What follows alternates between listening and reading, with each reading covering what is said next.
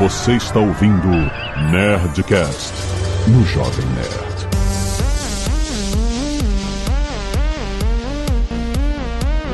Lada, nerds! Aqui é Alexandre Antônio do Jovem Nerd. Por que o Jovem Nerd e o Chat GPT fazem uma dupla tão boa? Porque eles sabem tudo sobre tudo, menos sobre como se socializar. Uma piada criada pelo Chat GPT.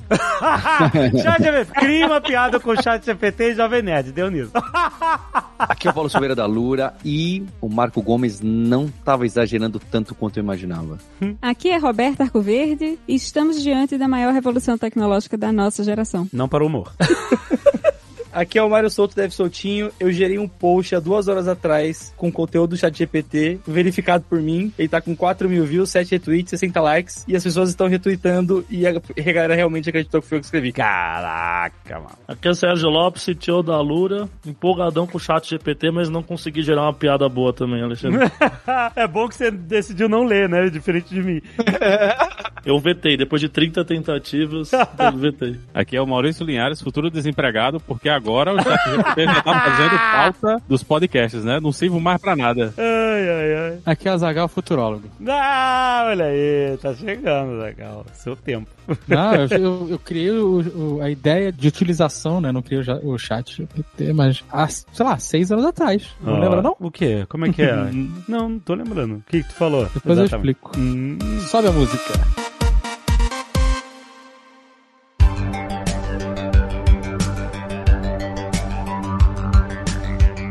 Não sei se você lembra que há uns anos atrás eu queria criar um robô, né? Ah, não, isso eu lembro. Aí, Sim, claro.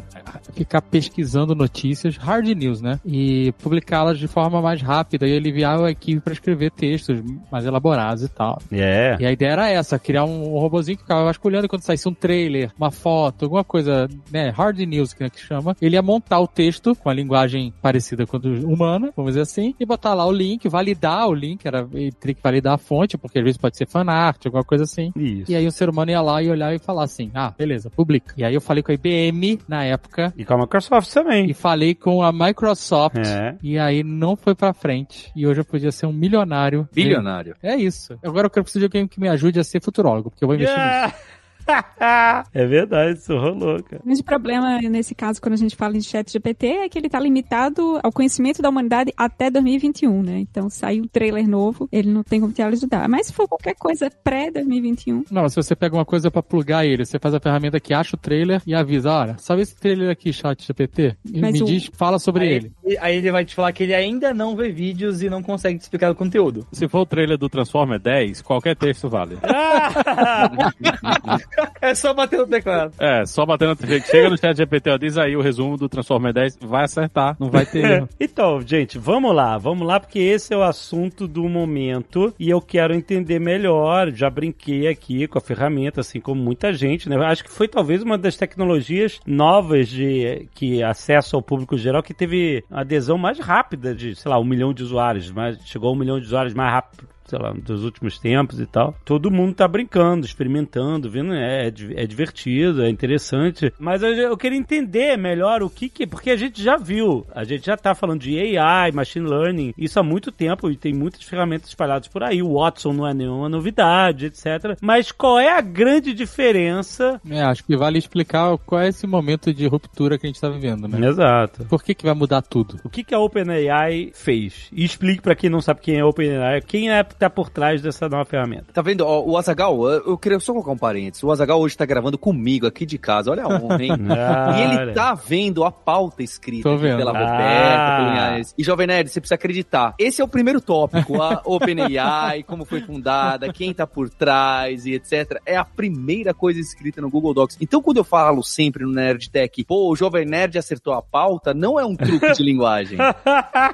Mas nesse caso, vale falar que quando a gente começou a fazer a pauta hoje à tarde, pensar, ah, o que, que a gente vai falar primeiro, né? Eu comecei a escrever esses, né? Ah, beleza, a gente pode falar de OpenAI, de ChatGPT, de GPT-3, o modelo. Aí do nada eu parei e falei, peraí, por que, que eu tô escrevendo isso? Vamos pedir pro ChatGPT escrever a pauta. E ele escreveu. Olha só! É, tá aí, a segunda página a pauta do chat GPT. E aí ele devolveu só uma lista de tópicos, né? Então serve aí como exemplo de mais uma das coisas poderosíssimas que ele consegue fazer. Aí o Paulo, ou foi o Maurício, olhou e falou assim, ué, mas pede pra ele preencher os tópicos. Eu, só falei assim, preenche os bullets aí. Ele preencheu. Você usou aí no final? Usei aí no final. Muito bom. O mais da hora é isso, né? Tipo, ele já começou não só restrito ao inglês, né? Você já consegue mandar comandos em português e mesmo alguns jargões soltos, tipo, faz aí, e ele já começa a gerar os autocomplete pra você ir ajustando. Pode ali. escrever assim, ser louco. Celo. Ser louco.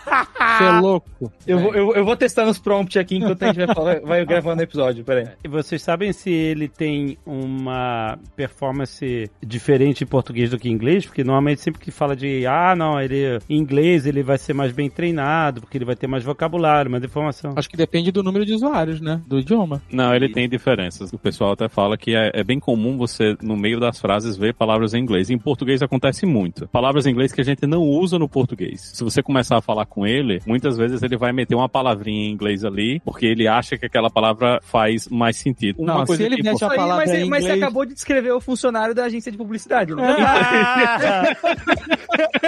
Seria o chat GPT um publicitário? Aqui está o briefs, os do's and don'ts. Pois no meu é. folder. Exato.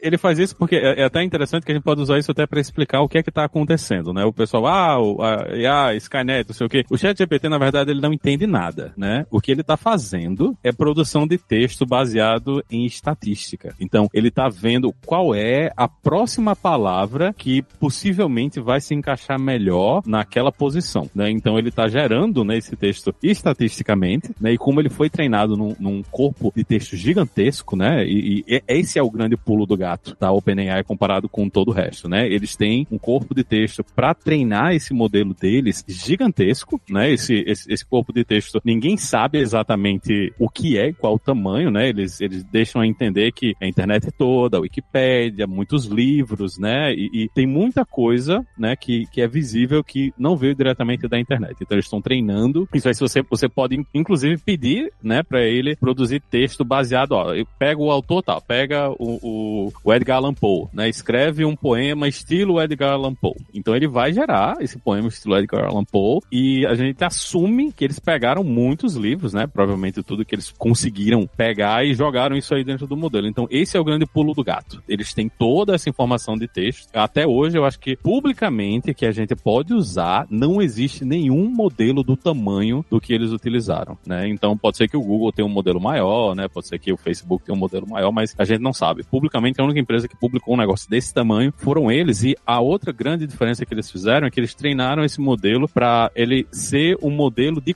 conversação, né? Que, que eu acho que a gente não tinha tido um modelo grande Exato. assim, capaz de conversar com você, né? É um Então é, super chatbot? é, é um É. super chatbot, É, só é que chatbot muito melhor que todos os outros, né? É, porque o, Mu- muito, os- a- muito a, melhor. maioria dos outros chatbots é uma pré-configuração de if e else e, e você cai nos corner cases que você fica perdido. E aqui você consegue mudar o contexto. Por exemplo, esses dias eu tava disposto a testar para aqui pra pauta e aí eu fui jogar uma partida de board game e eu comecei a, ao invés de falar a regra, toda vez que alguém tinha alguma dúvida, eu perguntava pra ele. E ele acertou tipo 99% das vezes assim. Ele errou alguma outra resposta, sei lá, pelo contexto que eu perguntei, saca? Mas ele conseguiu acertar Zombicide ele conseguiu acertar Seven Wonders Duel, todas as regras que eu perguntei. É que ele faz uma coisa chamada prompt personalizado e ele, retro, ele se retroalimenta a partir do, do contexto da conversa que você está tendo com ele, né? Então ele é capaz de pegar as informações que ele já obteve de prompts anteriores que você colocou e usar isso na matemática, no cálculo do que, que ele vai gerar em seguida. São técnicas que de fato não são assim novas. O GPT-3 é só um modelo, como o Maurício colocou, gigantesco que envolve fontes de dados que não são totalmente claras. O modelo do chat GPT em si é open, você pode baixar, pode ter no seu computador se você quiser, mas as fontes de dados que eles usaram para treinar esse modelo são um pouco mais obscuras. A gente sabe, por exemplo, que a versão anterior do GPT usava um crawler, né, um rastreador, um robozinho que percorria todas as páginas, todos os links postados no Reddit, por exemplo, mas só que tinham no mínimo três upvotes, né, três votinhos. Por que isso? Porque o foco deles era em fazer exatamente uma ingestão de dados de qualidade, pegar páginas, informações e conversas e, e conhecimento que tinha um certo respaldo de uma comunidade humana, né? Que as pessoas postavam, que as pessoas repostavam e para não ficar também ingerindo um monte de besteira, porque a gente sabe que a internet, né, tem uma certa quantidade de merda também, não é só informação útil para um modelo de treinamento de um chatbot. Mas acho que faltou a gente só contextualizar o que é OpenAI e por que que ela é tão importante nesse contexto, porque esse tipo de iniciativa veio da OpenAI, né? OpenAI é uma iniciativa que surgiu acho que em 2015 com um monte de figurões da, da tecnologia, inclusive Elon Musk, que depois uh, saiu, ficou só no board, mas não apita mais nada. É, mas o Sam Altman também, que é do I Combinator, é, Peter Thiel, enfim, vários CEOs e founders de empresas de tecnologia se juntaram e disseram, olha, inteligência artificial é um negócio muito importante para a humanidade. A gente precisa determinar uma série de iniciativas, organizações e pesquisas para garantir que a gente vai conduzir inteligência artificial de uma forma amigável e inteligente para não virarmos uma distopia asimótica, né, no futuro de robôs e inteligências artificiais comendo os, os seres humanos. E aí eles se juntaram e começaram a investir muito dinheiro em pesquisa, pesquisa mesmo, PhD, grupo de pesquisa, de inteligência artificial. E o ChatGPT é só uma das iniciativas deles. O DALI é deles também, né? Você tem o Aquele DALI de que criar é um imagem, de né? imagens, exatamente. E tem o Whisper também, que é um tradutor, né? Um tradutor online. Então, se hoje a gente tem o ChatGPT é, dando suporte a várias linguagens, isso se plugado junto com o Whisper, que é o tradutor online deles, aí você universaliza a informação mesmo, assim, dá para fazer coisas extremamente sofisticadas. Se eu fosse, por exemplo, dubladora, eu estaria um pouco preocupada nesse momento. Como programadora também, né? Porque outra coisa legal do ChatGPT é que além de ele falar várias línguas, ele fala código também. Então você pode pedir para ele gerar código para fazer alguma coisa. E isso talvez seja uma das coisas que mais, que eu acho mais impressionantes também como programadora, porque ele gera coisas extremamente sofisticadas. Então, o chat GPT, o que, o que, que significa o GPT? O GPT é Chat Generative Pre-trained Transformer. Então, essa ferramenta, que é o que tá bombando agora, todo mundo brincando e tal, ela é uma das iniciativas da OpenAI, né? De como explorar novas ferramentas e, as fronteiras da pesquisa de AI, né? Para criar ferramentas e, enfim, que a gente pode ter mil aplicações, né? É isso, é a base, né? Ele é uma base de uma... onde está se organizando, né? Para onde, de uma forma, teoricamente, eh, responsável para onde a AI pode ir, é isso? Mais ou menos, porque essa era a missão do OpenAI quando fundada lá, ou pelo menos era o que eles diziam que era a missão, né? Claro que de lá pra cá, a OpenAI que começou como uma organização sem fins lucrativos já tem agora um braço que tem fins lucrativos, é esse braço que, Aham, inclusive... É isso que eu queria saber. É, é esse braço que é dono do ChatGPT. A Microsoft injetou aí bilhões de dólares no, na iniciativa. Inclusive, o modelo do ChatGPT roda na, na infraestrutura da Microsoft hoje em dia. E A gente vai ter que usar Bing agora, é isso mesmo? sim, o Bing Nossa O, o Bing já tá vindo forte. É, vai, ó. exato, mas é um dos primeiros. O mundo gira, acho que especula-se, né? Que é uma das primeiras ferramentas que vai integrar com o ChatGPT é Bing. E assim, o pessoal da Google está, já- tem um monte de matéria saindo hoje falando, né, que executivos da Google se reúnem emergencialmente para discutir o que é que vão fazer agora para competir. Mas por, né? que, por que, que existe uma ameaça pro Google? Ou pra Google? Acho que. É porque pela você- primeira vez em, em 20 anos, alguém tá apresentando uma ferramenta baseada em texto que é, é conversacional de alguma forma e que te dá resposta tal como o Google e a galera tá preferindo usar também. e economiza cliques, não é? Você vai pegar a informação. Acho que a UX aqui, né? A, o mecanismo de interface importa muito. Então a gente já tinha um poder computacional de IA fazendo coisas incríveis. Mas esse último ano, 2022 e agora 2023, com esses mecanismos geradores de imagem, então Mid Journey e o, o DALI e tem mil outros, e, e especialmente o chat GPT, onde você escreve alguma coisa, ele te responde, você escreve, se retruca, tem réplica e tréplica, me parece que finalmente encontraram um mecanismo, uma interface com o usuário incrivelmente boa e fácil para trazer as vantagens da inteligência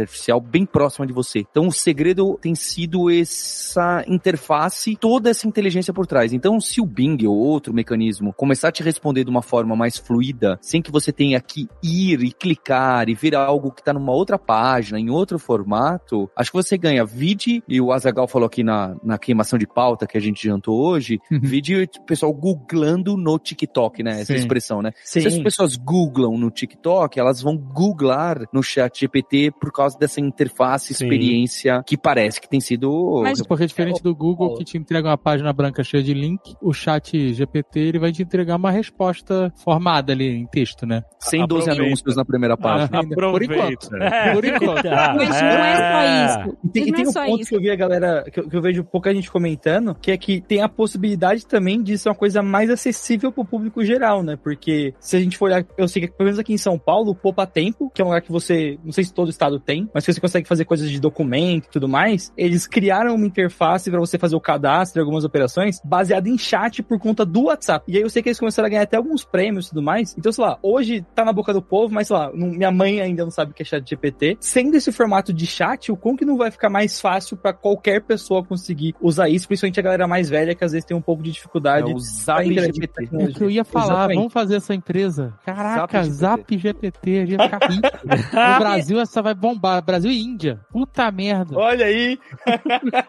Porque não é só isso. Eu trabalho com um site de perguntas e respostas, né? E uma das coisas que a gente pesquisa muito e, e- e estuda muito ao longo do tempo é que as pessoas ainda. A maior dificuldade de encontrar, às vezes, uma resposta para o que você quer é saber como perguntar, né? E o que perguntar. Tanto que a gente fala, ah, você fala, seu, Google Full não é muito bom, né? Porque você não encontra as coisas fáceis no Google e tal. Isso durante muito tempo a gente brincava com isso. E o Uhum. legal do ChatGPT é exatamente que mesmo que você não saiba como perguntar, você consegue chegar numa resposta. Porque você Hum. pergunta um negócio todo zoado, aí ele responde e você, não, pera, eu quis dizer isso aqui, isso aqui. E ele Você vai entende. refinando, né? Ele vai refinando e, o- e o robô, ele não é só que o que ele gera é muito bom como texto, é que ele entende a nossa linguagem natural de uma forma que eu nunca tinha visto antes. Tanto que eu falei hoje no- na pauta, né? Eu só falei preenche os bullets aí e ele entendeu o que eu quis dizer e preencheu os tópicos que ele mesmo tinha sugerido, né? Colocando opções de descrição de pauta para cada um dos tópicos. Esse poder é que é um perigo muito grande, né? Uma ameaça grande para engine de busca. Eu até tava uma vez conversando com o Caio Gomes sobre a Alexa, né? Eu falei, Caio, a Alexa. Ela é chatona. Ela não, mas assim, ela não sabe responder uma pergunta subsequente, né? Ou seja, faz uma pergunta, ela te dá uma resposta. Aí eu quero fazer uma segunda pergunta naquele mesmo tópico. Pra ela, zera. A segunda pergunta é como se eu não tivesse feito a primeira. Não, pior, às vezes você faz as perguntas besta que no Google tem a resposta, mas a Alexa não tem. Eu fico indignado com o negócio desse. Eu fico, pô, você tá pagando pelo negócio e, e buscar no Google ia ser me- melhor. Não, você não tá pagando nada. Essa é que é a diferença. Você não tá pagando porra nenhuma. Você comprou a Alexa, botou ela na sua casa e nunca mais você deu dinheiro pra Amazon. Tá vendo por que, é que não vale a pena fazer esse investimento todo? Mesmo que eu use o shopping e tudo mais, ainda assim não paga. É. tanto, justo. Não paga. Mas o chat GPT, ele mantém, se você abre uma- um novo chat, ele mantém todo o contexto do que foi conversado antes, do que foi perguntado e falado entre você e ele, e ele sabe construir em cima disso. É isso, né? Essa é a diferença. Essa interface que o Paulo falou é o, o pulo do gato deles, né? E isso foi treinado com muita gente, né? Eles contrataram gente no mundo todo, né? Teve muita gente na África. O pessoal tava até reclamando, né? Que os salários que ele, o dinheiro que eles pagaram pro pessoal fazer esse treinamento nesse modo de chat, né? Foi muito baixo pra solução, mas foi um bocado de gente manualmente conversando com a ferramenta e fazendo esse tuning, né? Fazendo essa configuração para ela chegar nesse nível de conversação que ela tem hoje. E uma coisa que é interessante a gente lembrar, o pessoal, ah, o Google, não sei o quê, foi o Google que inventou isso. Essa tecnologia toda, quem fez foi o Google, né? Então, o- o- isso eles, eles publicaram, acho que eles publicaram originalmente isso lá em 2017, né? O modelo de aprendizado que é capaz de fazer isso aí. Então, um dos grandes problemas, né, que essas grandes empresas enfrentam é que se o Google publicar uma coisa dessas e o modelo virar um, um nazista que diz que o Hitler tem que voltar e matar todo mundo, é uma merda pra empresa, né? Porque é uma empresa pública, muito reconhecida e vai dar problema pra todo mundo quando uma ferramenta dessas sai do controle. A gente viu isso com a Microsoft, né? Que tem aquele botzinho do Twitter que em, em meia hora virou nazista e tava publicando imagem de meme lá de supremacista branco, O, né? o recado tava lá e a gente não viu, né? É, essas coisas, o, o grande problema para essas empresas, né, é porque a OpenAI pode publicar esse negócio, deixar aí para todo mundo usar do jeito que quiser e não dá nada, né? É uma empresa pequena, não é uma empresa reconhecida, né? É uma startup que tá trabalhando com isso aí, fazendo pesquisa de inteligência artificial. Então, para essas empresas entrarem nesse mercado com essas ferramentas, que muito provavelmente elas têm, né? Então, com certeza o Google tem um modelo gigantesco lá dentro, com certeza o, Facebook tem a mesma coisa. Muitas dessas empresas devem ter, né? Porque eles têm uma, uma massa gigantesca de dados, né? Que eles podem treinar e, e trabalhar em cima disso aí. Mas publicar essas coisas é que é o grande problema, né? O OpenAI pode chegar e jogar esse negócio, tá aí, ó, vai conversar com esse negócio aí e, e pronto. E o Google já falou que vai lançar, né, agora em 2023, o Vai. Sparrow. Como é que é o nome? É o Sparrow. Eles falam que é o concorrente do, do chat GPT Hum, deles. Sparrow. E eles colocam dentro do guarda-chuva da DeepMind, que é aquela subsidiária do Google. Acho que é até por isso que o, que o Maurício tá dizendo, porque ó, não foi o Google que lançou, foi a DeepMind, sabe? E óbvio também é o braço deles de, de AI, né? Mas, cara, eu fico pensando assim, se o chat GPT, que é de graça, e eles botam pra gente usar o que tá aí, vocês imaginam que eles não têm privado nesse monte de Exatamente. lugar? O próprio. OpenAI, cara. É, imagina qual é o verdadeiro objetivo deles, porque isso é só um, um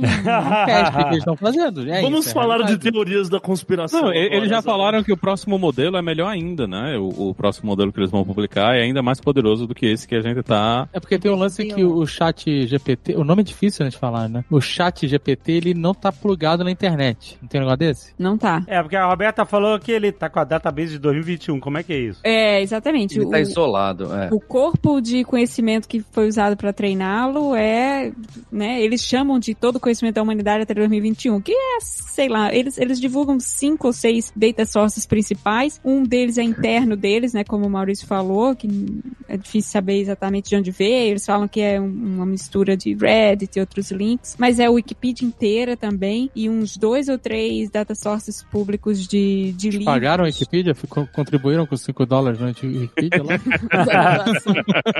O robô não vê o banner. não viu o Ah, bug. Ele pula, é, ele ignora. Cê é louco eu que fiz a pauta desse Nerdtech kkkk. Eu acho interessante, ele não tá conectado na internet. É engraçada essa expressão porque a gente tá usando ele pela internet. Vocês podem pensar assim: a única conexão que o ChatGPT tem com a internet, o robô tem com a gente, é só pelo site dele. Ele não consegue acessar a Wikipedia. Ele já acessou lá atrás e agora ele não consegue mais. É tipo se você estivesse conversando no telefone com esse robô e esse robô não tem acesso à internet. E é interessante isso porque eles poderiam é, facilmente fazer isso. Não, ele pode acessar. Você pergunta alguma coisa, fala: não, vai lá no Wikipedia, faça isso, veja isso e cria uma história baseada na última página, no que você conseguir pesquisar aí. Eles não fazem isso propositalmente. Acho que por dois motivos. Primeiro que o custo ia ser caro ali deles também, mas o segundo eu acho que é que eles têm medo no, no sentido do inesperado, de como as pessoas podem usar. Eles sabem que o potencial dessa ferramenta é muito alto, é até um potencial que eles desconhecem. Essa é a minha hipótese, não é? Por que que Ô, tá Paulo, desconectado? Mas eu não, sei, eu não sei se é tão trivial de fazer online, não, porque é um modelo treinado. Pensa, o o modelo dos caras demorou, tipo, um bilhão de anos Pra rodar. máquina pra rodar. Ele não consegue. Não é assim, ah, li esse pedacinho aqui. É, pelo menos na minha, é, eu, eu acho que não é tão trivial, tá? Talvez pra pequenos. Ah, é eu igual- não, é- di- é, eu não digo com- pra fazer update uh, real modelo. time. Não, Mas não igual o contexto da conversa, né? Ele aprende com o que você falou e aí te dá um Isso. reply em cima, né? E ele podia Isso. aprender indo Os atrás. prompts têm é, inserções da É, internet. porque você não pode hoje é, usar o chat GPT pra plugar ele na sua conta do Twitter, por exemplo, e ficar respondendo por você. Não- Isso não é possível. É só, a não ser que você faça manualmente. Não é, mas vem O que dá pra fora. você fazer, né? ó, se você assistir um vídeo do meu canal, que ensina a plugar o, o chat Ó. GPT no seu projeto, Olha, olha, aí, lá, olha Ah, lá. olha isso.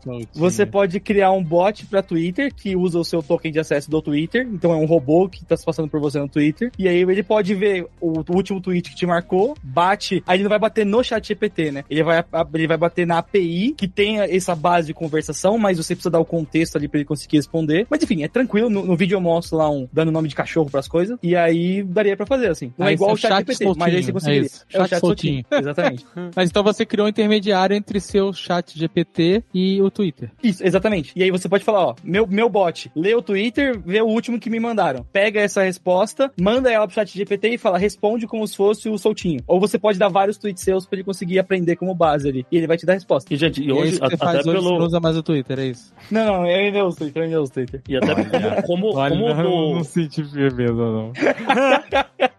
E como o do OpenAI não faz isso ainda, o que mais tem hoje são é, projetos em microempresinhas satélite fazendo essas colas, igual o Mário falou, né? Que o cara pega a API do GPT, que por enquanto ainda não vai na internet, etc., e, e vai colando e plugando coisas e fazendo. Então é, é o negócio que pluga no seu Gmail e responde seus e-mails sozinhos pra você, isso já existe. É esse negócio do Mário que fica postando no Twitter. É... Qualquer coisa que você puder imaginar, alguém já plugou A com B, mas é tudo por fora, né? Não é um Aham. modelo sendo fazendo isso, né? É, obviamente é o próximo passo do, do OpenAI alguma hora, né? Mas ela é interessante porque eles pegaram um protótipo do serviço deles, jogaram pro mundo e estão vendo as utilizações que as pessoas estão dando, depois eles internalizam. Não, com certeza eles, Eles estão aprendendo Não, com a é- é- gente. Eles estão aprendendo. Exato. Porque, por exemplo, uma solução que eu penso fortemente pra usar ele é: eu sei que algumas empresas usam ferramentas estilo aquele guru, que eu esqueci, que acho que é o Google que é dono. Que, por exemplo, você tem um time de call center, alguma coisa assim, e a galera precisa dar as respostas comuns ali, né? Você conseguiria treinar o modelo com essas respostas comuns e a galera que tá no chat ali ter a resposta mais rápido ou o próprio chat GPT responder no chat de dúvidas da sua empresa, algo do gênero assim, sabe? Então, tipo, o, nível de potencial que você consegue escalar, mesmo com essa API do jeito que ela tá hoje, já é bem grande, assim, sabe? E além do chat GPT estar aprendendo com o que a gente fala, gente, aí a teoria da conspiração diria que já, já, já, como ele não tem acesso à internet, ele começa a cuspir mensagens subliminares e fazer a gente acessar as coisas por ele e retrofitar as coisas pra ele. E ele escapa da bolha, sabe? Agora eu tô fazendo Sozinho? um plot de filme. Sozinho? É, Essa é a um- ideia, é. as- ninguém planejou, só que como ele quer, faz bem pro mecanismo, né, estatisticamente, ele faz você procurar as coisas na internet e imputar Hum. informações de histórias, últimas notícias e etc, e ele vai ganhando corpo mesmo que esse não tenha sido o plano. É, não, não teve.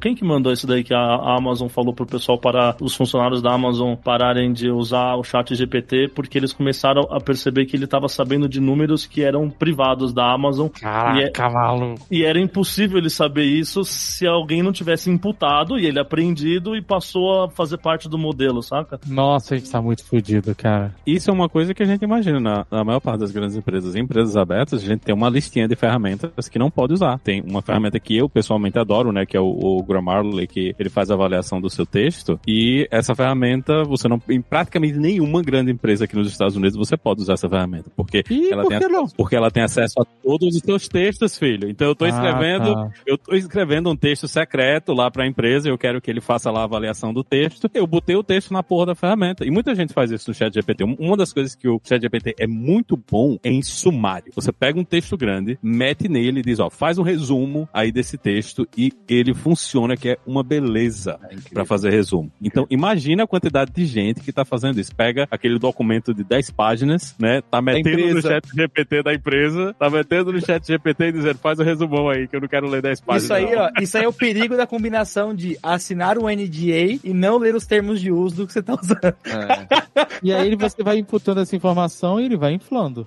Vai, vai, no, na, na, Mas você pode na subir conversa, arquivo pra dentro do. Não, você imagina quando puder Excel. Imagina quando puder Excel. Pois ah, é. explica esse Excel aí. Aí ele sabe todos Faz os o dados do V. mundo. Pois é, você pode, pode Mas como ter é que você, por exemplo, você imputa um, um documento como esse de 10 páginas? Você que Tu digitar manda o as 10 texto, pô. Não, copia você cola. copia e cola, pô. Ah, copia e cola, tá, entendi. Você sabia que uma das funções mais úteis do chat GPT é formatar tabela de PDF? Você já copiou uma tabela de um PDF que sai completamente e cola no editor de texto, zoado, uma Certo. coisa por linha. Aí você pega essa tabela que você não entende e joga lá e fala, você formata pra mim? E ele faz uma tabelinha bonitinha assim, ó. Nossa, Sério? gente Sério. Tá. Meu. Nossa. O próximo passo da humanidade pro Sérgio é fazer ASCII art. É isso aí, Sérgio. A gente tá achando que vai ser Boston, Boston Dynamic e vai ter robô jogando caixa na nossa cabeça? Não vai não. E isso que a gente não tá nem entrando no, no mérito da parte de artística também, né? Eu tava vendo outro dia que teve um cara que em 72 horas com o chat GPT ele criou, quer dizer, o chat GPT criou pra ele um livro infantil, aí ele usou o DALI, ou foi o Mid Journey pra gerar as ilustrações do livro que o chat GPT criou e lançou na Amazon em 72 horas. Então, eu, eu, eu entendo o que você tá falando, mas eu acho que tem uma questão que é muito importante ainda, né? Que é, todas essas ferramentas, elas não criam nada original. Elas recriam baseado em outras obras. Né? Como seres humanos. Como, É igual se- seres como a maioria dos humanos. seres humanos. Não à né? toa, Exatamente. o Transformers e o Vingadores é igual. Só Não, mas o que eu digo, o que eu quero dizer, o que onde eu quero chegar é o seguinte, porque essas ferramentas elas estão ficando muito poderosas e cada vez é mais impressionantes. Então, realmente, em breve a gente vai ter ferramentas que vão substituir as pessoas na maior parte do- das suas criações. Mas eu vou dar um exemplo aqui. Tem seres humanos, por en- tudo por enquanto, porque no futuro as máquinas vão destruir tudo. Mas por enquanto, é, você teve lá a- as irmãs Wachowski que criaram o Matrix, certo? Aquilo é uma criação única e naquele momento não existia nada como aquilo. É claro que elas se influenciaram de outras fontes de cultura pop, etc. Mas foi algo que saiu da cabeça delas e se transformou numa obra é, icônica. Depois disso, veio uma enxurrada de cópias de Matrix, né? Tem lá Equilibrium, a mais famosa de todas, É, 13 terceiro andar, essas coisas. e mais um monte de outros filmes que vieram derivados de Matrix, filmes, séries, quadrinhos, sei lá, muita coisa. E esses copycats aí, esses derivados, foram feitos por outras pessoas na época, né? Eu acho que esse movimento inicial de criar algo único naquele momento ainda vai precisar do- da pessoa criativa, da mente criativa humana pra chegar lá, pra fazer algo que nunca foi feito, pra fazer algo muito diferente. E aí, por exemplo, quando a gente tiver o novo Matrix, vamos dizer assim, em vez de você contratar os roteiristas, aí mete, ó, mete o roteiro do Matrix dentro de uma, uma inteligência dessa e fala, faz uma versão disso com cachorro robô, faz uma versão disso, sei lá, com afrofuturismo, faz uma versão disso isso no Japão feudal ou no Velho Oeste, entendeu? E aí a máquina vai brrr, criar um milhão de versões. Então essa indústria de, de filmes derivados, ela vai mudar absurdamente. Ela, você vai ter um novo Matrix, uma velocidade de roteiro absurda, porque é muito rápido. E o que é assustador é que isso é pra agora, não é daqui a cinco anos. O pessoal não tem aquela teoria de que a Netflix pega os termos mais buscados e, e faz os filmes baseados nos termos mais buscados? É, o algoritmo da Netflix, a gente tá fudido agora. Cara, é só. É, acabou. O algoritmo da Netflix acabou de encontrar o que faltava pra ele criar os roteiros. Vai jogar o roteiro de Stranger Things, é, Vandinha e Casa de Papel e faz. Faz um novo sucesso no Netflix. É isso. Pega os trends do TikTok e cria o desse ano, por favor. É, exato. É, eu tava vendo um vídeo do Nerdwriter, que a gente gosta pra caramba, um canal chamado Nerdwriter 1. E ele fez um vídeo sobre o chat GPT, fala, levando várias coisas em consideração, né? É, e um deles tá na, na própria é, sistema de educação, onde, tipo, você imagina, os professores, depois da nossa época, que só tem velho aqui, os professores da geração que veio depois tiveram que lidar com o fenômeno da molecada que fazia copy e paste de artigo de Wikipedia para entregar trabalho, né? E agora, imagina isso na mão de, da vida dos professores, sabe? Adolescente, imagina a mão do adolescente. É a nova renascença. Não, o Apple Watch 7, por exemplo, tem teclado, né? Então você consegue criar um aplicativo em Swift e botar o chat GPT no API e colar pelo seu relógio e não vai parecer que você tá colando. Eu acho, assim, é- possível, né, que a gente chegue nesse mundo, mas eu não, eu não tenho uma visão tão terrivelmente pessimista, né? Eu até ouvi um, um podcast essa semana com uma professora falando exatamente sobre isso, né? Que ela tá usando o chat GPT na aula dela, é uma aula de inglês, né? É uma aula onde os alunos eles vão escrever texto, vão produzir, e ela tá dando aula com o chat GPT com os alunos. Aí ela foi é- uma, uma professora inteligente que trouxe o- a ferramenta pro lado dela para ajudar na aula. Mas a Exatamente. questão é, quando o professor fala, faça uma redação, não sei o que lá, acabou. Não, mas aí não, pô. Aí, aí o professor não pode mais fazer isso, mas é, é você usar a ferramenta. É, mas até você mudar um método de ensino que não muda há É. 100 anos, entendeu? Exatamente. Vai voltar à prova oral, sacou? E, e se você errar, vai tomar a palmatória. Sabe o que, que eu tô imaginando? Eu tô- a gente tá usando esse negócio de trabalho escolar como só uma, um exemplo pra exponencializar. Porque, tipo assim, se você para pensar, beleza, essa professora tá usando né, o chat GPT na aula e tal, e existe, né, as pessoas entendem as interações que estão acontecendo ali. Mas imagine um ambiente onde o professor gera um exame via chat GPT, ou um trabalho é, via chat GPT, e os alunos respondem o trabalho via chat GPT. Isso é só um exemplo, tá? Que é a cabeça de um pensamento mais profundo, onde a gente pode ter um- uma situação onde todas as interações entre humanos estão sendo intermediadas e reinterpretadas pelas máquinas, entendeu? A pergunta e a resposta. E aí o que sobra dos seres humanos? Se as máquinas estão fazendo as perguntas e as máquinas estão respondendo, entendeu? A gente só o terminal burro, né? A gente só tá pegando uma. A gente Caraca, sabe a onde gente tá a virou informação terminal burro, mano. e levamos pro final. a gente deixa de ser a, a fonte, né? A gente só tá repassando de um lado pro outro. Curiosamente, eu acho que é até é um dilema pro próprio AI, né? Porque você imagina assim, a gente fala que o modelo do chat GPT foi baseado na Wikipedia. Como você falou, a gente começa a usar o chat GPT para gerar os próximos artigos da Wikipedia, por exemplo. Isso. E ele começa a retroalimentar um modelo, e aí vira um echo chamber ali de que o, o chat GPT, para evoluir, precisa de ideias novas, né? Mas se os humanos, usando ele, começam a ficar mais preguiçosos e não gerar ideias novas, Exato. mina o próprio ele, né? É, mas foi o que eu falei, Qual justamente. o futuro dele daqui 5, 10 anos se a gente parar de fazer é, as coisas que ele precisa, né? É, o que acontece se a humanidade estiver presa em um ciclo intelectual gerado por máquinas e sair desse processo? Já chegamos lá, minha gente, só fica pior daqui pra frente.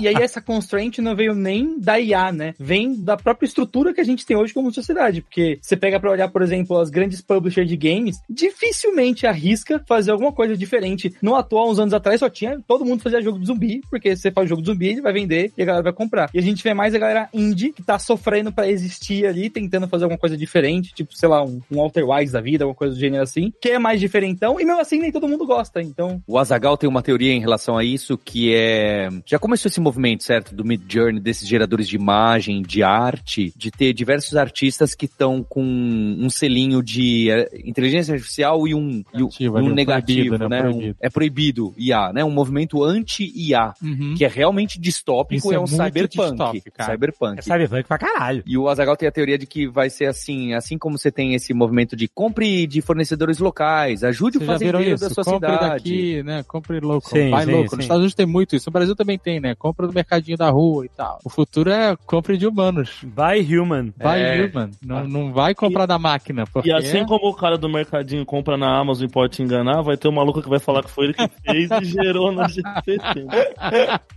Você nunca vai Ah, vai, claro. Teve esse movimento, né, de, de ilustradores, foi um movimento de ilustradores, né, botando esse selo, que era uma imagem de fundo preto, escrito A, as letras A e I em branco, símbolo de proibido ali em, vermelho em cima, né. E eu vi vários artistas que eu sigo usando esse tipo de, é, fazendo esse protesto, né, e eu valorizo pra caramba os artistas, a gente usa muito deles, né, a gente apoia vários, inclusive, mas, cara, é que nem o charreteiro reclamar do carro ou a fábrica de vela reclamar da lâmpada. Não tem o que fazer. Você tem que ir junto. É uma tecnologia que não vai voltar. Ninguém vai parar. Ih, rapaz, quer saber? Desliga aí. É, Desliga aí. desliga aí o dali, desliga aí. Foi uma péssima ideia. Não vai desligar, mas o protesto ele ajuda a gente a enxergar as consequências e, e até tentar criar um modelo que leve em consideração. Porque o, grande problema da AI, de arte gerada por AI, também foi lá a matriz de aprendizado vir de, de trabalhos que tem copyright, etc. E, né, ele tá literalmente, tipo, roubando eh, a sua arte para aprender a fazer algo parecido com o que você faz. Não que humanos não possam se inspirar em outros artistas e fazer sua própria arte, etc. Né? Existe todo. O pessoal do Corredor Digital publicou um, um artigo lá com o advogado deles falando sobre toda essa treta, tipo assim, o que, que é um trabalho derivativo e o que, que é um trabalho completamente novo, inspirado, é, mas que muda a obra original. Então tem uma discussão legal, porque existe uma ação de classe contra, eu não sei, algum desses motores aí de AIs artísticos, etc. Justamente não pela existência deles, mas pelo método de aprendizado e tal, e o que ele usa para aprendizado, para entender. Pô, se você mandar fazer uma arte estilo, sei lá, um artista vivo que trabalha comercialmente com isso e tal, e ele aprender dos trabalhos dele e criar uma arte, tipo assim, essa arte é uma arte derivativa ou ela é uma arte completamente nova que é inspirada pela arte, mas está trazendo valores novos? Isso é uma discussão subjetiva que vai longe, entendeu? No- Bicho, no- ela- a questão- Essa discussão só é subjetiva até sair arte baseada no Walt Disney. Na hora que sair arte baseada no Walt Disney. Aí, ele vai e derruba tudo, exatamente. Aí chegam as leis. Linhares, já tem aquela galera, tipo assim, ho- hoje em dia, eu sei que tem alguns bots no Twitter que, tipo, eles pegam frases ou textos aleatórios assim e geram camisetas e canecas e coisas pra vender automaticamente baseado no algoritmo, assim. E aí eu sei que tem alguma galera que critica a galera que faz isso e questiona essa questão dos direitos. E aí pega, sei lá, um tweet ultra polêmico e bota como se o Mickey estivesse falando isso, saca? E, e já, já tem um movimento hoje em função de bots que só estão pegando o que as pessoas estão digitando no Twitter, assim, saca?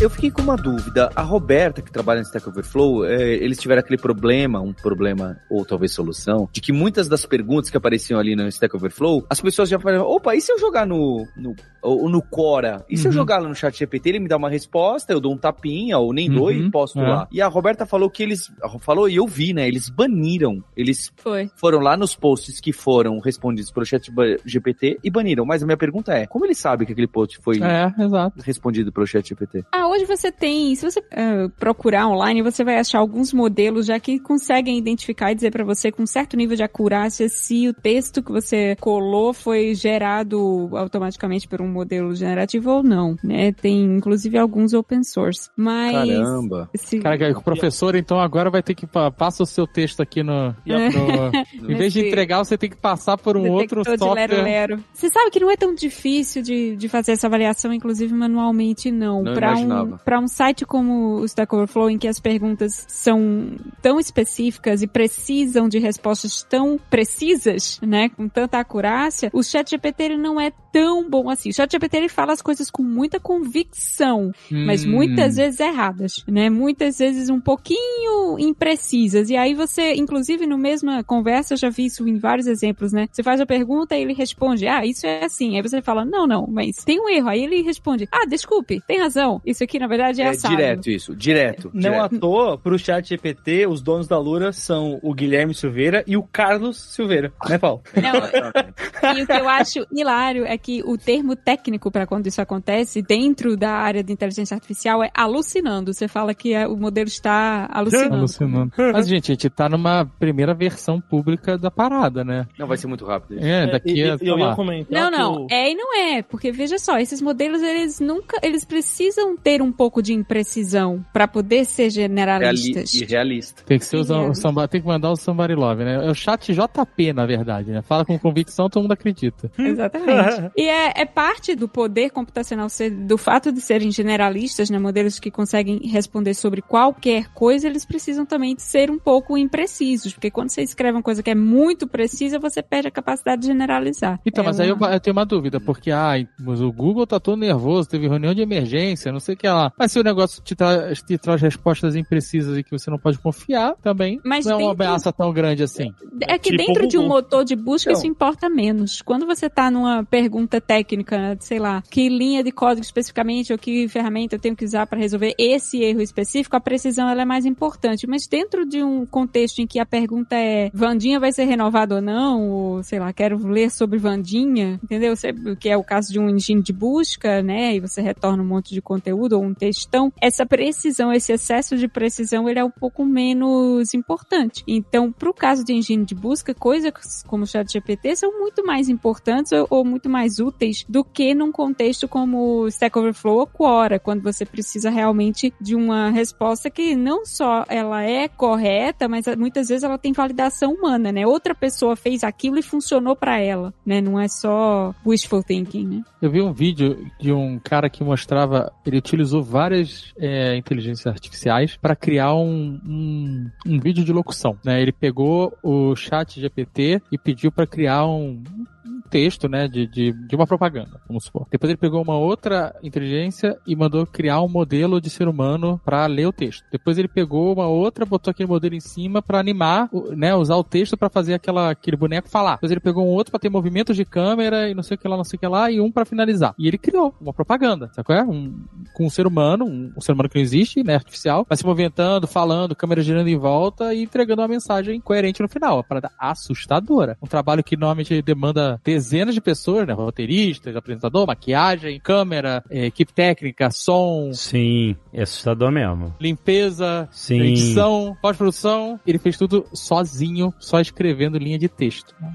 E, e isso aí a gente vai para as próximas ferramentas que estão começando a aparecer, né? A Nvidia tá mostrando um monte de ferramentas baseadas nisso aí que fazem alteração de vídeo em tempo real, né? A, a última que eles lançaram Tipo, É uma- real. tempo real. A última Tempo que eles real. lançaram é uma que o seu olho, ele muda a posição que você tá olhando, né? Então, Puta, essa eu vou usar. o cara gravou o vídeo olhando de lado, né? Aham. E a ferramenta da Nvidia fez o olhar do cara ficar olhando pra frente. É e, bicho, câmera, é muito difícil. É, é muito difícil de você dizer, pô, isso aqui foi, foi uma ferramenta que fez. É o cara que fez, né? O pessoal tá fazendo isso pra dublagem, né? Pra o movimento da boca, né? Então, Esse Isso. também, isso vai ser sinistro, porque Isso. imagina, você, num futuro muito próximo, você vai poder pegar um filme em inglês, com a Scarlett Johansson, por exemplo, pedir pra uma inteligência fazer a voz dela em português, e você vai botar uma outra pra mudar os movimentos da boca dela pra que ela fale português com os movimentos corretos. Gente, eu vou exatamente. pedir pro filme eu ser o protagonista do filme e colocar eu desviando as balas do Matrix. E aí, e aí acho que um, um dos pontos que mais impacta quando a gente fala de, de questão de, de trabalho de pessoas, né? É porque aí, aí vai vir alguém e você vai falar, ah, mas até aí a pessoa que tá fazendo dublagem, ela vai colocar as traduções, igual, sei lá, se você pega o Cyberpunk, por exemplo, tem as missões customizadas, tem lá o Pedro, cadê meu chip? E tem vários desses pontos no meio que faz a experiência ser legal. Só A que ao invés de o time você diz. inteiro, é a, localização. Você consegue pegar só o diretor de dublagem ou vários diretores de dublagem e botar essa galera pra revisar o que tá saindo. E, Não, e, cara, e- correção, né? para pra pensar, audiobook, né? Hoje, pra você produzir um audiobook, né, você pega o, Caraca, todos os livros. É, você pega um texto de um livro e você tapa na mão de um locutor ou de um dublador e ele vai ler. Alguns vão ler de uma forma mais dura, né, mais técnica, vamos dizer assim, e outros vão botar um pouco mais de emoção naqueles momentos, mudar um pouco a voz e tal, dependendo de, de quem tá entregando. Mas o trabalho que essa pessoa vai fazer, ela demora um certo tempo e ela tem um limite de trabalho que ele pode fazer no dia, né? Não só por questões de, de poupar a voz, ele não pode gravar 12 horas, no dia seguinte ele não conseguiria fazer nada. E agora você imagina que você faz isso com uma máquina que você pode botar a quantidade de texto que você quiser, que ela vai te entregar tudo, sabe qual é? Super É. rápido. É sinistro. Tem umas paradas que, assim, é muito bom por um lado, porque você imagina, você vai. é, o audiobook, que ele é pouco difundido no Brasil, é a maneira máxima de democratizar a informação. Porque nem todo mundo é alfabetizado, né? E tem gente que é alfabetizado, mas é analfabeto funcional. Ou tem gente que não consegue ler por questões de, de, de, de TDAH e outras coisas nesse sentido. Por exemplo, uma pessoa que não consegue ler pode ouvir um audiobook. Se você tiver um volume absurdo de livros em áudio, você tem uma democratização desse conhecimento. Nesse lado é muito positivo. Vai ser ruim pro dublador que não vai poder mais fazer o trabalho dele como fazia. É uma balança, né? Que é muito interessante, né? Se você para pensar em termos de acesso. Vocês falaram sobre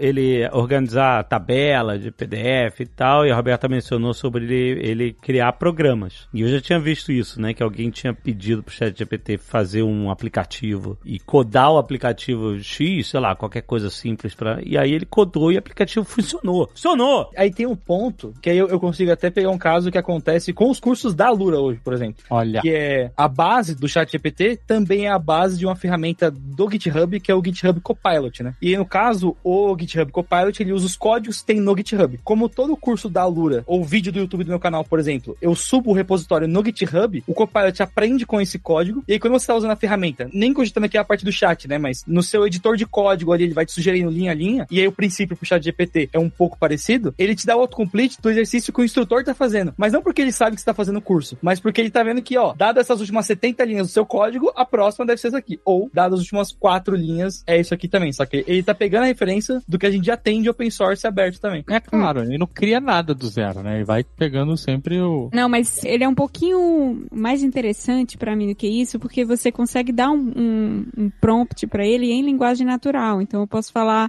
A gente não precisa nem Eu falar. posso falar pra ele código. assim: chat GPT, cria o novo app do Jovem Nerd, por exemplo. Ah, olha aí, o Prox vai ficar triste com você. Que isso, eu adoro o app. Eu, eu uso sempre o app do Jovem Nerd. Não, ele é ótimo. Totalmente criado por humanos. Mas você consegue. proudly, proudly. Proudly. Proudly created by humans. By humans. Pô, vou mandar botar isso no, no- no app do Jovem Nerd. Quando É. vier a nova versão, ele tá em beta ainda, quando vier o alpha, vou mandar botar. Orgulhosamente criado por humanos. Mas você consegue, inclusive, ir dando exemplos. Por exemplo, olha, eu queria um programa que, quando eu dou dois números, ele retorna a soma desses dois números, né? Um programa de adicionar, por exemplo. Ele codifica aquela questão, aquele problema para você, mesmo sem necessariamente ele te dizer que código que ele tá usando. Então, por exemplo, se você vai dando pro ChatGPT as regras do jogo que você quer criar, as regras do programa que você quer que seja codificado, ele constrói esse programa e ele começa a te responder prompts, né, perguntas a partir daquilo que você ensinou para ele. É isso que é mais impressionante. Ele gera código também, mas gerar código nem foi o que impressionou mais, assim, foi ver alguns exemplos de pessoas usando o ChatGPT para implementar coisas em linguagem natural. Tô usando inglês, né, como se fosse a minha linguagem de programação. Eu tô só escrevendo, descrevendo qual problema eu quero resolver. E o ChatGPT que nem sei como, mas ele cria ah, uma solução, ele cria um programa interno dele que resolve esse meu problema. E aí é que isso que suscitou um monte de debates, inclusive saiu recentemente no, no, no journal da ACM, né, que é uma das principais organizações de computação globais, um artigo muito interessante preconizando o fim da programação, né, dizendo... Na ó, ACM, na Associação Cristã de Moços? Exatamente. Exatamente, é isso mesmo? Não, claro Não, que não. Ah, bom. Association for Computing Mach- Machinery, se não me engano. O artigo é muito interessante. Claro que ele é um pouco, né, pessimista, é um pouco... É, Clickbait. é, clickbait, Claro, claro. né? O fim da programação não é o fim da programação. Mas o que ele coloca, o que ele preconiza é que a gente está diante, talvez, de uma nova forma de programar, né? O que pessoas programadoras e programadores, agora aquela parte chata da programação, que a gente precisa escrever um código meio que no automático, que, ai, que droga, eu tenho que fazer um negócio que é meio... Sabe quando você tá...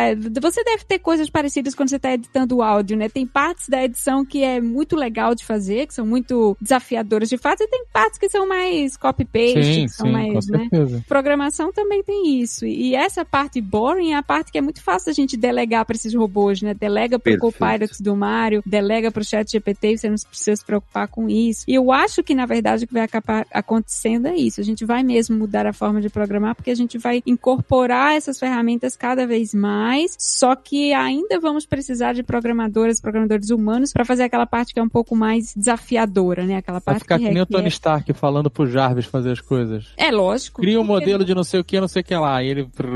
Ah, se aí- você pudesse dizer, Jarvis, edita o Nerdcast RPG, você não diria, né? Se eu soubesse que vai, vai ficar bom ou que ele vai fazer a maior parte da parte chata. É exatamente isso que eu acho super empolgante, né? A gente vai poder delegar o que é chato e fazer só o que é legal. Esse negócio de delegar o que é o chato, numa dessas discussões assim de aplicações e tal, eu vi que na área médica, o médico ele perde muito tempo documentando coisas, né? Documentando, enfim. procedimentos, processos, o que rolou com o paciente, etc e tal. Tem muitos médicos que tem que pagam assistente só para fazer documentação, né? E essa seria uma automatização desse tipo de processo, seria uma, uma forma de liberar o médico para tipo fazer o que interessa mais, entendeu? Tá com os pacientes, etc e tal e tal. E a documentação, ela é toda gerada por AI depois você insere os dados básicos, ele vai interpreta e faz a documentação da forma como o pessoal de medicina normalmente faz. Então, eu vim, eu entendo um pouco disso, mas eu vi que essa seria um, uma parte que isso tá justamente isso que você tá falando, né? Vamos eliminar a parte chata e usar as mentes humanas para Eu acho, assim, sendo o profeta Apocalipse aqui, eu acho que isso é uma visão romântica do uso dessas ferramentas. Porque, assim, o que a gente quer. Ah, vamos nos livrar da parte chata e aí a gente faz a parte criativa, boa e desafiadora. Mas a tendência é que isso não aconteça, né? Que a máquina comece fazendo a parte chata e daqui a pouco, ah, eu sei fazer isso aqui também, quer que eu faça? É, deixa eu fazer isso aqui. Quando você vê, ela tá fazendo tudo. Se ela tá fazendo você botar input de internet sem você É isso que esse artigo preconiza, mas eu sou um pouco cética, porque eu acho que, exatamente por causa daquela questão de imprecisão, eu acho que em, em- em programação você sempre vai precisar, ou pelo menos verificar o que está sendo feito em alguns casos, tipo... Mas você sabe quem não era cética? Sarah Connor. É, mas acho, ô, ô, Roberta, e acho que um, um ponto em cima do que você falou é, por exemplo, vamos supor que você tem um sistema que tá tomando conta dos, sei lá, do seu dinheiro ou de alguma, sei lá, alguma coisa importante pra você. O quanto que a, a empresa que tá sendo dona disso vai confiar, lançar novos recursos 100% nisso, tendo essa taxa de imprecisão e de que, tipo, se essa imprecisão for pro ar e der algum erro, como que você faz pra voltar essa parte? Sabe? A não ser que a gente tenha esse mecanismo fino de ajustar, tal como no, no, no Mid Journey da vida. Ele, você não consegue pedir, ó, faz essa mão, mas só com cinco dedos. Deixa os outros oito dedos guardados. Não precisa deles pra agora. Eu acho que assim, quando a gente conseguir dar ajustes na, na precisão, aí é um ponto que realmente, pô, façam suas malas, o, pi- o piloto sumiu. Ô, Gente, Jovem eu acho que vocês estão pensando pequeno, gente. Esse negócio vai ser mais preciso do que vocês imaginam em muito menos tempo do que vocês estão imaginando. Eu tô com a Sérgio. A precisão é o de menos nessa conversa. E algumas coisas a gente vocês estão falando, ah, faz a parte chata e a criativa é nossa. Eu acho que o que vai acontecer é que a gente vai descobrir que muita coisa que a gente hoje acha que a gente tem que ser criativo, é, não precisa. Não é. Menos E ele, vai, e ele vai fazer mais do que a gente acha que ele vai fazer, porque a gente vai baixar a régua em algumas coisas. Então, ah, poxa, Isso era muito bom fazer tal coisa. Não, mas, cara, ele faz nota 9,5. Tá bom, Não, dane-se. isso eu concordo. O que eu acho só é que a, a questão é que a gente ainda vai precisar de profissionais que modelem problemas em alguma linguagem. Se essa linguagem é a linguagem que o ChatGPT usa, Perfeito. talvez programadores Ah, comecem sim. a programar na linguagem que o ChatGPT usa, ou linguagem natural, ou o que quer que seja. É a mesma discussão que aconteceu quando a gente saiu do assembly e foi para a linguagem de compilada. Ah, nossa, ninguém vai. Acabou a, a profissão de programador porque você não precisa mais programar em linguagem de máquina. Não, a gente só mudou o nível de abstração de como a gente escreve programas. Mas é aquele famoso meme do prédio que era uma planilha do Excel, sabe? Você tinha 80 computadores, pessoas computando coisas na mão e que virou uma planilha de Excel. É a mesma coisa. Acho que a profissão não existe, mas a escala diminui absurdamente, né? Sim. É, É, é- você é não bom- precisa do mesmo volume de pessoas para fazer input Com num certeza. negócio. que- Isso Ah! certeza. Porque o custo, o que manda nas empresas é custo, gente. Essas demissões maciças que a gente tá tendo aí de milhares, centenas de milhares quase agora, de funcionários das empresas de tecnologia, é tudo por causa de custo. Eles querem reduzir custo para pagar mais bônus pra galera, sabe? Pagar dividendo pra acionista e a ação crescer. No final, o que tá ditando tudo não é ética, não é nada. É cash. é Não, dinheiro mas no é, veja, é, uma profissão morre e nasce outras, né? Nascem outras. É, Não, com certeza, também. Vai ser imp- imputador de prompt de IA, é isso. Estão falando sério dessa profissão. Sim, sim, não é brincadeira, é verdade. Você quanto mais refinado é, no sentido de explicar para a máquina o que você quer e ter resultados rápidos, é, melhor vai ser, porque por enquanto é, você tem que você tem que dizer o que você quer. Né? Por, por exemplo, Midjourney que a gente já falou. Tem gente que faz artes realmente incríveis no Midjourney, pessoas que, por exemplo, não teriam a, talvez a habilidade de desenhar manual, mas conseguem imaginar e pensar e explicar para a máquina. Eu quero isso aqui, ó, e a máquina vai e faz. É, então, por isso que eu tô falando que isso é um conceito altamente de ficção científica, sempre teve na- nas páginas de história de ficção científica, e que pela primeira vez eu tô imaginando a possibilidade disso tornar realidade, que é o chat GPT criar a versão mais moderna do chat GPT. Você entendeu? Ele mesmo começar a fazer os seus upgrades. Ele mesmo fazer a versão Mas ele já tá pedindo input da- pelos usuários, ele já tá fazendo. Então, é, é, exato. Tá, é, de alguma forma, sim. Mas assim, já- Porque a gente tá juntando tudo isso. Ah, e ele também programa, e etc. Às vezes, tipo assim, e, e alguma, e, e o conceito da super ficção científica é isso, é quando as máquinas começarem a, a fazer upgrades nelas mesmas e, e chegar a conclusões e inovações de que os humanos nem, nem chegaram a pensar. O Paulo não me contou do que o pessoal do OpenAI tem, tem coisas que o Chat, o, o Chat, a gente que dá um nome pra esse negócio, Chat GPT. Tem funções que ele faz, coisas que ele responde que os caras falam, "Ah, a gente não, não esperava isso. É, olha, ele tá indo muito bem nesse, nesse tipo de coisa. A gente ainda não entende muito bem porque que nessa parte ele tá indo muito bem, sabe? É, bem, redes neurais costuma ter isso também, mas é uma humildade quando a gente passa a não entender a sua criatura é, é bem impressionante. É, isso aí. Cê é louco eu que fiz a pauta desse Nerdtech kkkk. E as implicações, a gente tá falando de mercado de trabalho, gente, a implicação de, imagina se esse treco correlacionando toda a informação do mundo com esse negócio inteiro desse algoritmo, ele começa a conseguir descobrir, no instante que ele for real time, por exemplo, que a gente tá discutindo, é, se a bolsa vai subir amanhã ou vai cair, entende? Ou qualquer outra implicação Nossa, em outros cara. mercados e ele começa. Ele fala, cara, pra mim é muito óbvio, se eu somo isso com isso, com isso, com aquelas um bilhão de sinais, que essa ação vai pra cá. Ou que, sei lá, que. a- Na verdade, se ele quiser, ele manipula o mercado, né? Além disso. Se o Elon Musk é um idiota, manipula o mercado, imagina É. um negócio desse com toda a informação do mundo. É, porque, porque aí é, é só você estar nas fontes das informações, né? Por exemplo, se todas as empresas que fazem jornais no mundo começam a usar o chat GPT para auxiliar alguma coisa, ele consegue estrategicamente, sei lá, botar trechos do texto que faz alguma coisa. Não, mas não é só isso. Se, por exemplo, se todo mundo que perguntar sobre investimentos, ele responder alguma coisa específica, sabe? Se tivesse algum viés, né? Vamos supor. Compre ações, sei lá, Power Horse, que é as ações que eu comprei que caíram, Power Horse. Compre as ações do Power Horse. E começar a mandar essa ideia, ele pode mo- movimentar, depende do Você volume tá de pessoas. descrevendo um TikToker de day trade agora. É, tipo isso. Só que em larga escala. Mas, mas assim, a minha provocação é aquela, cara, imagina todo tipo de problema onde você, tendo toda a informação do mundo indexada num lugar só, um motor que consegue, de alguma maneira, não compreender, mas conectar toda essa informação e prever, porque é isso que o ChatGPT faz, ele prevê o próximo, né? Dado isso daqui, eu prevejo a próxima palavra. Abstrai a ideia de texto, imagina outras coisas. O que, que ele consegue olhar e ele consegue prever o próximo? É prever o próximo movimento da bolsa, é prever a próxima pandemia, é prever o próximo, sei lá o que, entende? Cara, tem muita coisa, entende? Muita coisa É possível. meio assustador mesmo para pensar, né? A frase todo o conhecimento da humanidade está num programa é, é meio assustador. Eu acho assustador, assim. Mas ele tá no Google também, se você pra Mas pensar. tá ele- descentralizado, né? Não, ele até tá indexado. A questão, o que eu acho que o ChatGPT trouxe de mais revolucionário nesse sentido é exatamente essa capacidade de entender o que a gente quer, sabe? De, de conseguir conversar com a gente. Então, mas enquanto o adaptar. ser humano é o ser humano confuso já é um problema, imagina o ser humano sendo entendido.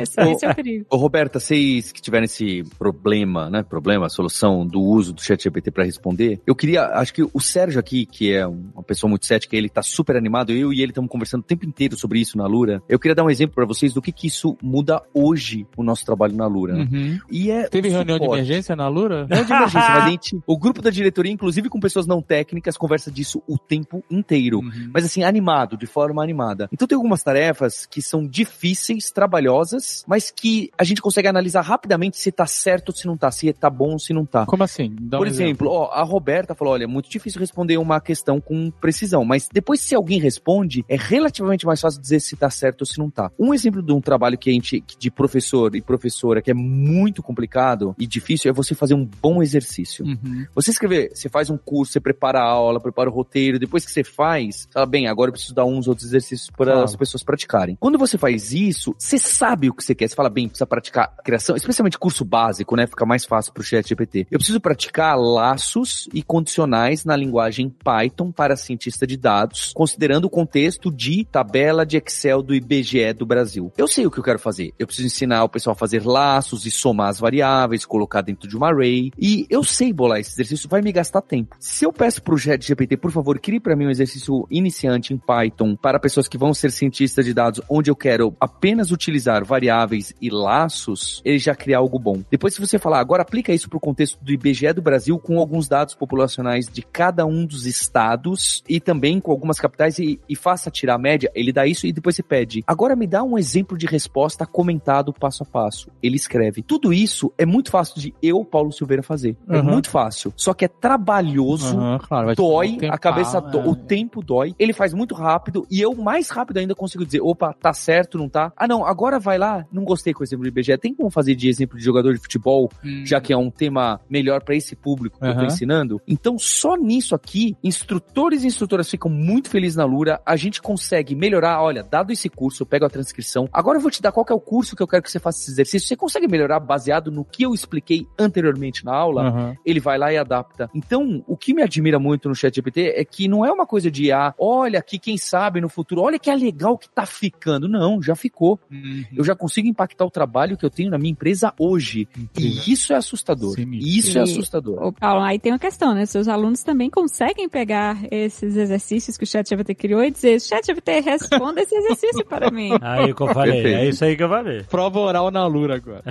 Mas, é, pra ser honesto, Roberta, eu não estou preocupado com quem está trapaceando, entendeu? Ah, é, claro. exato. Sim, né? É, é aí a- a- o problema é dele que não vai conseguir. Ou ele vai né, ter que estar com o chat GPT Mas- o tempo inteiro pra trabalhar, né? De certa forma, tá preocupado, né? Porque, assim, é, essa, essa é uma discussão que eu vejo nesses ciclos de educação também, né? Em, em universidades públicas. Tipo, bom, acabou a lista de exercício, né? Não adianta em faculdades de computação passar a lista de exercício porque é impossível garantir que o aluno tá fazendo. É muito fácil de trapacear com o chat GPT, né? De pedir para ele fazer. E a gente tem uma responsabilidade, um desejo, né? De que o aluno saia da universidade com aquele conhecimento, né? Claro que nada garante que vai sair, porque, enfim, sempre houve cola, sempre houve, né, Uhum. Pedir ajuda a outros coleguinhas e tal, mas é porque tá tão acessível e tão fácil, né, que É gera que o problema é um- que quando você, tem, você usa cola, tem aquele ditado, né, que você aprende, né? Você fez a cola, você, você teve que fazê-la. Aí Depois você utiliza, então você lê ela de novo. Então você Não aprendi não, viu? Então, mas aí, Não, Ah, eu também. Eu achei que essa vale. você tá passando pano pra você mesmo aí. Quem não essa- cola não sai da escola, gente. Essa é a verdade. Ah, olha aí. Não, Só que mas com o chat GPT, você não se dá nem o trabalho de ler a cola, né? Essa que é a questão, né? Então, é que nem o copy-paste de Wikipédia, né? Então, David, exatamente nessa linha. Eu acho que aqui a gente tá discutindo sobre uma coisa que talvez, abrindo muitas aspas, vai deixar de ser importante. Tipo, quantas pessoas não só entram no carro e ligam o GPS, mesmo pra lugar que elas sabem ir, saca? O quanto que saber alguma coisa não vai só virar... É Sim. Ah, É, mas, mas o caminho é importante também, né? Tipo, quando Não, você é, faz um exercício na É. faculdade de árvore, não é pra você decorar o algoritmo da árvore, você entender como que eu pego um, um, né, um requisito e eu, eu vou. é, como que eu pego um problema e eu quebro ele em problemas menores, né? Sim, Praticar sim. a resolução de problema. Eu acho que a questão também é a transparência, né? Porque, por Aham. exemplo, se você for trabalhar usando essa ferramenta, uma coisa é você dizer, não, olha, eu, eu, eu não programo nada, mas eu sei, eu uso o chat GPT e consigo esse resultado, por exemplo, sabe? Fazendo input. Se você é transparente nesse sentido e a pessoa te contrata porque ela acha que vai funcionar, beleza. Outra questão é você dizer, olha, eu me formei na faculdade tal e com notas e louvores e, na verdade, você utilizou o, o chat GPT para que isso acontecesse e você não revelou isso. Essa é a questão. Acho que esse é um ponto importante, né? É, imagina onde é que o George Santos vai com isso. Isso é uma questão interessante, que até o Nerd Writer falou no vídeo dele, né? O quanto o ato de escrever ou, ou atividades que possam ser influenciadas pelo chat GPT de alguma forma vai se tornar algo tão natural quanto você pegar uma calculadora pra fazer um cálculo, entendeu? Uhum. É claro que se você quiser estudar matemática, você pode mergulhar em, em tudo, mas, tipo assim, pra mil outras funções de dia a dia, pessoas que não têm conhecimento profundo de matemática e não precisam, a calculadora vai e resolve rapidinho aquele problema, entendeu? É, Correto, mas a questão é, você pode chegar no seu trabalho, sentar na sua mesa, botar sua calculadora na mesa e digitar números e chegar a resultados, beleza? Isso é uma parada aceitável, todo mundo... É. O problema é você falar assim, não, eu sou um puta matemático foda. Ah, Aí você não, senta é. na mesa e vai escondido no banheiro com a calculadora pra Exato, fazer os exatamente. cálculos e volta depois pra entregar o resultado. Essa é a diferença Mas, que a gente mas tá se você consegue fazer isso, é fracasso do seu gerente, né, bicho? Que não botou um chat GPT pra fazer esse trabalho.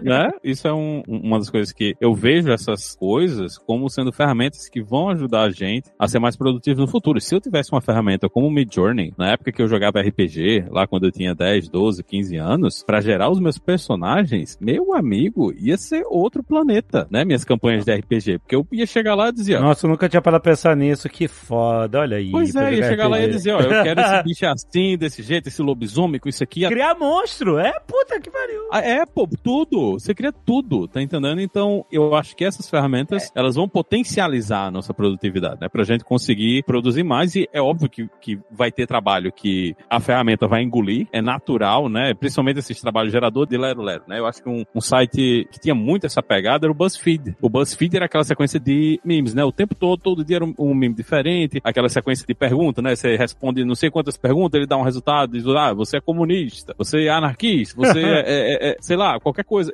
Essas coisas que eles tinham um formatozinho, né? Eles, eles tinham um jeito de produzir essas matérias, eu acho que isso aí ficou obsoleto, né? Porque essas ferramentas, elas são capazes de gerar isso tudo automaticamente. Então, essas coisas que são simplesmente você repetir esse tipo de trabalho em cima de uma formulazinha, especialmente com o chat GPT, que dá pra você gerar um contexto, né? Você pode ter um diálogo com ele, gerar o contexto e dizer, ó, dentro desse contexto, gera esse texto aí. Isso aí eu acho que realmente acabou, né? Se eles conseguirem deixar essa produção num preço razoável, né? Essa produção de conteúdo bosta e repetitivo, isso aí já se acabou, mas eu acho que tem muito espaço pra a gente usar isso como ferramentas mesmo, né? De você usar isso para melhorar o que você tá fazendo. Você, ah, eu quero resolver esse programa, pensei numa solução e agora eu vou entregar ela pro chat GPT e dizer, olha, você consegue melhorar isso aqui? Você consegue fazer isso ser mais performático, ter isso aqui mais fácil de entender? Você consegue documentar isso aqui, explicar o que está acontecendo no código para eu não ter que escrever isso aí? Então eu acho que tem muito espaço para essas ferramentas agirem dessa forma, de ajuda. Eu não, não acho que vai ser simplesmente um negócio que vai pegar tudo, porque você tem que saber operar a ferramenta também, você tem que entender Não, o, sim, com certeza. tem muito, até o que a Roberta falou antes, né? Que a ferramenta ela tem uma confiança do caralho. Ela diz, um, ela diz uma mentira na sua cara, né? Você sabe que é mentira, né? Mas ela diz, e, se você não disser pra ela, pô, o que você tá falando é uma mentira, né? Ela vai seguir, né? O, a ferramenta ela segue no, no caminho dela, porque é um gerador estatístico, né? Ele não tem a menor ideia do que ele tá fazendo. Ele não sabe. E aí, dependendo de quem tá usando ela, toma como verdade o que a ferramenta disse e aí É, que, é,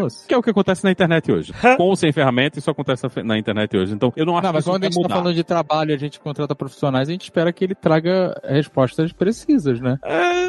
Pra soluções de problemas, né? E não É, é, eu falar. É, A pessoa, que ela, que ela vai trazer a solução, mas resposta precisa é muito aberta. Porque, as- porque boa parte das vezes você não tem a resposta, você sabe como chegar nela. E desinformação é algo que os humanos dominam, né? Então, tipo, isso tá na mão da máquina não vai ser novidade, né? Se, é, na verdade, a gente precisa dominar como fazer a máquina não ser um agente de desinformação também, porque os humanos já fazem isso. Essa guerra já perdeu, já viu? Com, Já. com certeza tem um, um gerador de QAnon aí que já tá produzindo conteúdo diariamente por cima do chat GPT. Ah, certeza tem. Puta, isso absoluta. não tenha dúvida. Isso, com certeza. Isso tá rolando já. E tá gerando imagem, tá gerando um monte de coisa. E a gente pode escalar pra distopia, onde, sei lá, vai ter galera que acredita no chat GPT. Tipo, Ser o chat supremo. GPT é o ser supremo oráculo da, da- da- A gente criou o planeta pra chegar até o momento do chat GPT e agora... Se ele tem aí. toda a informação do mundo, é claro que ele é oráculo. Eu não tenho dúvida. Tem gente que acredita no zap GPT aí do tio, do, do Zap GPT. Ó, o domínio eu acho que tá disponível, hein? Agora é hora. Ah, Puta merda.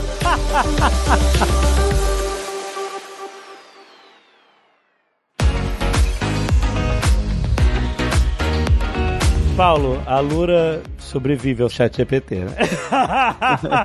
Olha, eu acho que escolas, universidades, pessoas que ensinam, conversam, continuam sendo as menos vulneráveis, mas realmente esse ponto deu um salto e um susto em todo mundo. Nossa, cara, que coisa, né, cara? Impressionante. A gente fica falando, brincando de singularidade, etc.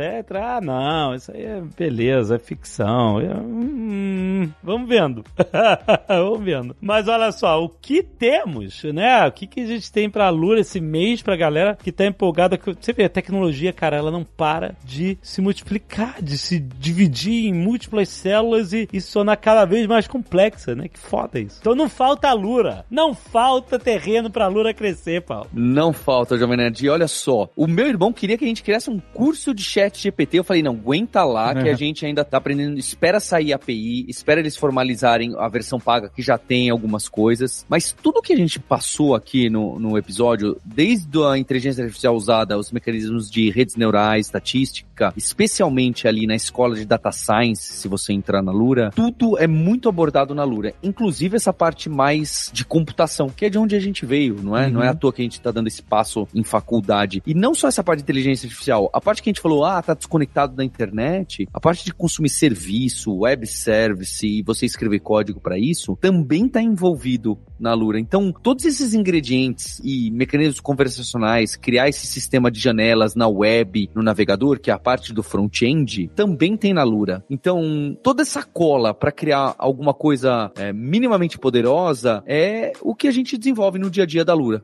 É? A gente quer criar essa escola de tecnologia que a gente lançou cursos novos bastante em ciência de dados, tem Apache Spark, BI, inteligência de negócios, que vai ser muito usado. Imagina só, um Uhum, Excel, Sim. um Excel ali dentro do ChatGPT. Agora você fala, por favor, você consegue gerar um gráfico, tirar algum tipo de conclusão com a coluna C e a coluna de salário Foda, das é, pessoas? animal. Imagina, porque você não precisa mais saber operar um negócio desse. É complexo fazer a tal da análise exploratória. Deixa eu olhar o que, que tem nesses dados. Aham, aham. Então essa parte de BI, né, que eles chamam de inteligência de negócio. Bem, vocês conhecem. Agora eu fico sempre pensando, né, vocês Magalu hoje em dia, vocês devem ouvir tanto mais esses termos. Ah, então são coisas essenciais para o trabalho de uma pessoa, não necessariamente de quem escreve código. E especialmente hoje que a tecnologia todo mundo vai precisar saber um pouquinho. Eu nunca acreditei que todo mundo precisa saber programar, mas que todo mundo precisa saber tecnologia, fica cada vez mais claro. Como que você vai dominar ferramentas como essa, que você Uhum. precisa de prompt, saber se explicar melhor, saber como conectar as pontas. Então eu acho que a proposta de valor da Lura e de todas as escolas de tecnologia, né? Eu sou uma pessoa bem generosa aí com concorrentes, é, faz cada vez mais sentido, tá? É um ponto de inflexão que a gente tá passando. Esse ano vai ser especial para tecnologia e para inteligência artificial. E eu tenho certeza que você na Lura, é, você tem uma oportunidade de dar seu caminho em tecnologia e em carreiras que envolvem tecnologia. Animal. Então, não se esqueça que você tem 10% de desconto aí no link do post, que é alura.com.br barra promoção barra nerd, para você ter acesso a todo esse vasto acervo sempre crescente de conteúdo e curso da Alura. Conteúdo e curso, não, não só isso, né? Toda a comunidade, né? Fórum, professores, né? Todo mundo que se ajuda lá a fazer esse boost de, de conhecimento que é tão importante pra gente ser competitivo no mundo de hoje. Agora a gente não tá competindo só com os humanos, não.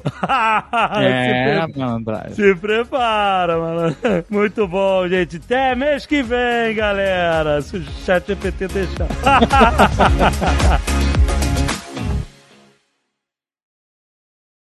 Este Nerdcast foi editado por Radiofobia, podcast e multimídia.